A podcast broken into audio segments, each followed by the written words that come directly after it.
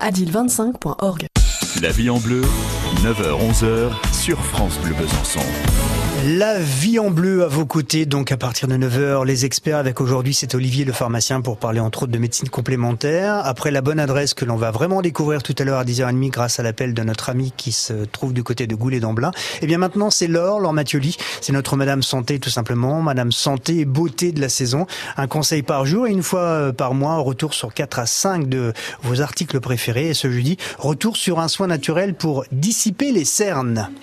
Une fois j'ai lu, j'aime bien les cernes, ça fait mystérieux, genre euh, qu'a-t-elle fait cette nuit? La fête, l'amour, des crêpes? Vous ne le saurez jamais.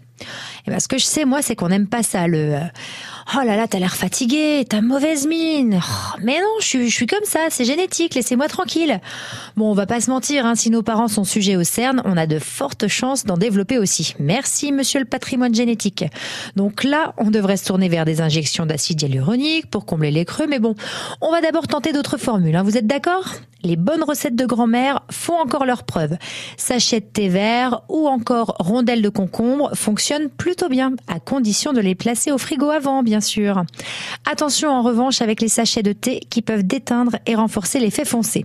Sinon, vous pouvez aussi mettre deux cuillères à café dans le frigo le soir et au réveil, vous les appliquez sur le contour des yeux. Vous le saviez, vous, que votre alimentation pouvait jouer sur vos cernes? Eh bien oui. Manger trop salé au dîner peut entraîner un œdème des paupières au réveil. Et c'est pas tout. L'acidité, le gras et l'alcool, c'est pareil. Non mais c'est le monde à l'envers, on va quand même pas se faire une raclette avec un bon verre de vin jaune au réveil quand même. Bon, au moins vous connaîtrez la cause de votre tête fatiguée le lendemain d'un bon repas entre amis trop arrosé. Hein. Dans ces cas-là, pensez à dormir la tête surélevée, ça peut sauver les meubles. Même chose, tout le monde pense qu'il faut choisir une teinte plus claire d'anticerne, mais c'est faux. Si c'est trop clair, vous risquez d'attirer encore plus l'attention dessus.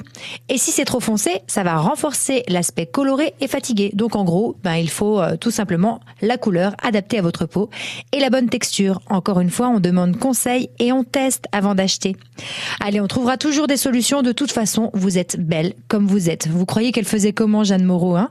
Allez, belle journée à vous et rappelez-vous, au pire, les cernes, ça donne un côté mystérieux. merci, merci beaucoup, Laure. Lorsqu'elle me parle, j'ai l'impression que je suis une femme. C'est magnifique. On aura plaisir à vous retrouver demain à 9h40. À retrouver sur FranceBleu.fr.